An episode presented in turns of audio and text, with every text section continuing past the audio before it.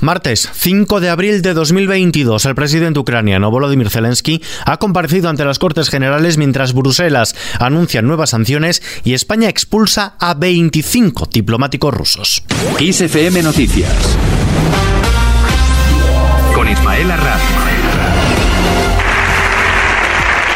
Con esta ovación unánime han recibido los diputados y senadores al presidente ucraniano Volodymyr Zelensky, que ha comparecido en una sesión conjunta de las Cortes Generales con un discurso que es uno de los primeros tras conocerse la masacre de Bucha, donde se han hallado cientos de cadáveres tras la salida de las tropas rusas. La presidenta del Congreso, Merichel Batet, le ha transmitido la solidaridad unánime de todo el Parlamento español porque su lucha contra la guerra rusa, dice, es nuestra batalla.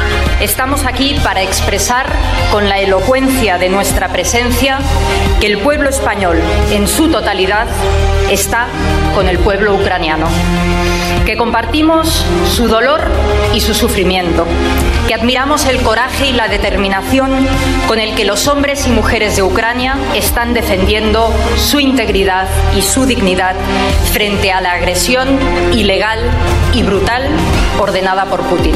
En su alocución, Zelensky asegura que los ucranianos quieren la paz y no el conflicto. Una paz que dice no quiere Putin. Además, el presidente ucraniano ha equiparado la situación que atraviesa actualmente su país con la vivida aquí en España, en la localidad vasca de Guernica, en 1937, durante la guerra civil. Zelensky ha pedido sanciones más contundentes a Rusia y que empresas españolas dejen de hacer negocios en ese país. Acto seguido, el presidente del gobierno, Pedro Sánchez, ha afirmado que Ucrania podrá contar con el apoyo de España en su camino de transformación para formar parte en un futuro de la Unión Europea. Presidente Zelensky, cuente con España para afrontar esta trágica agresión y sus consecuencias.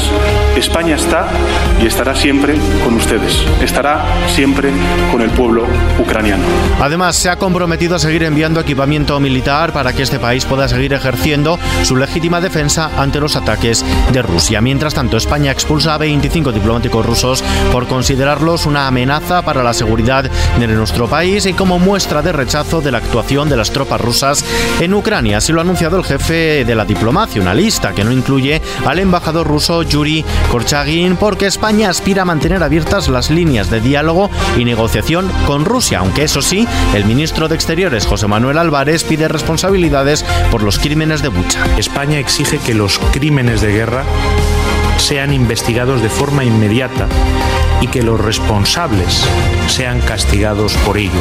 Como saben, en un Consejo de Ministros anterior, España tomó también la decisión de sumarse al resto de los 38 países que han pedido que la Fiscalía de la Corte Penal Internacional investigue a Vladimir Putin y al resto de responsables de estos crímenes. La Unión Europea, por su parte, anuncia nuevas sanciones. La Comisión propone un quinto paquete de sanciones a Moscú por la invasión de Ucrania, que incluye la prohibición de importar carbón de Rusia y las transacciones con cuatro bancos de este país, así como el cese de ciertas exportaciones europeas de tecnología madera, marisco o licores. Así lo ha anunciado la presidenta de la Comisión Europea. Escuchamos a Ursula von der Leyen. Vamos a establecer nuevas prohibiciones a las importaciones por valor de 5.500 millones de euros para cortar el suministro de los oligarcas rusos y su dinero en productos que van desde la madera al cemento, desde el marisco al alcohol.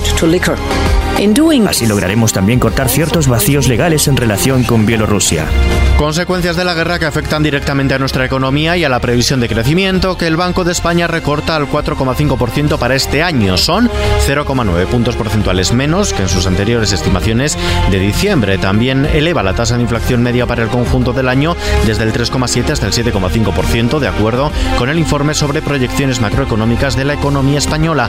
La ministra de Economía asegura que no hay riesgo de recuperación. Nadia Calviño. Todos los organismos coinciden en considerar que ese impacto es significativo, que supone una revisión eh, a la baja de las previsiones de crecimiento y una revisión al alza de las previsiones de inflación. Y lo que está claro es que todos los países europeos estamos muy íntimamente interconectados eh, y por tanto que todos en mayor o menor medida nos vemos afectados por este eh, impacto de la guerra. Desde la oposición, el presidente de la Junta de Galicia, líder del Partido Popular, Alberto Núñez Feijóo, considera que lo prioritario en este momento en España es bajar la inflación y el precio de la energía y que estos, dice, serán los asuntos clave que pondrá sobre la mesa este jueves en su reunión en Moncloa con el jefe del Ejecutivo, Pedro Sánchez, a la que acude con una agenda abierta. De hecho, se ha mostrado dispuesto a hablar también de la renovación del Consejo General del Poder Judicial, aunque lo urgente dice es hablar de la situación económica en España. Así respondía esta mañana Núñez Feijó en una entrevista en Onda Cero. Para mí lo prioritario en este momento es cómo podemos bajar la inflación en nuestro país, cómo podemos eh, volver otra vez a unas políticas económicas que posibiliten la modernización de nuestra economía y cómo podemos bajar los precios de la energía. Pero eso no significa en ningún caso que yo no hable, si el presidente quiere, de la mm, actualización del Consejo General del Poder Judicial.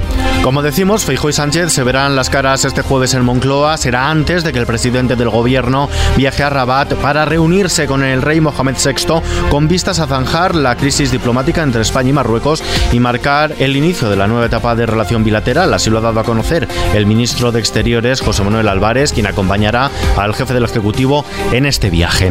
Cambiamos de asunto. Las gasolineras comienzan ya a recibir los anticipos de la agencia tributaria correspondientes al descuento mínimo de 20 céntimos por litro de carburante, aunque patronales del sector denuncian problemas para completar la solicitud e insisten en que se mantienen las dificultades de liquidez. Desde la agencia tributaria apuntan que ya ayer lunes se aprobó la transferencia de 2.900 anticipos sobre un total de 3.500 peticiones recibidas. Más cosas, el fuerte temporal de Levante que azota el litoral andaluz ha provocado daños en numerosas playas de las provincias de Málaga, Granada y Almería, además de la zona del campo de Gibraltar en Cádiz, con chiringuitos y paseos marítimos anegados a pocos días de la Semana Santa.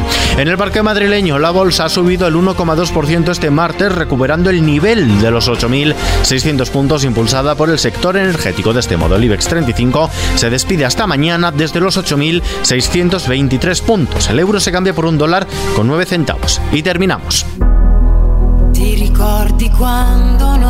La cantautora italiana Laura Pausini rebosa de entusiasmo por la película sobre su vida y su carrera que se estrena este jueves 7 de abril porque es, dice, una lección de vida importante para su hija y a la vez un mensaje profundo a sus seguidores. Laura Pausini, un placer conocerte, es un híbrido entre documental y film de ficción nacido literalmente de un sueño. Es un canto a esa normalidad de la que la antidiva italiana siempre ha hecho gala. Con ella nos despedimos por hoy. Información actualizada en XFM y ampliada aquí en nuestro podcast XFM Noticias. Hasta mañana. Cosa volevi fare? E cosa volevi fare?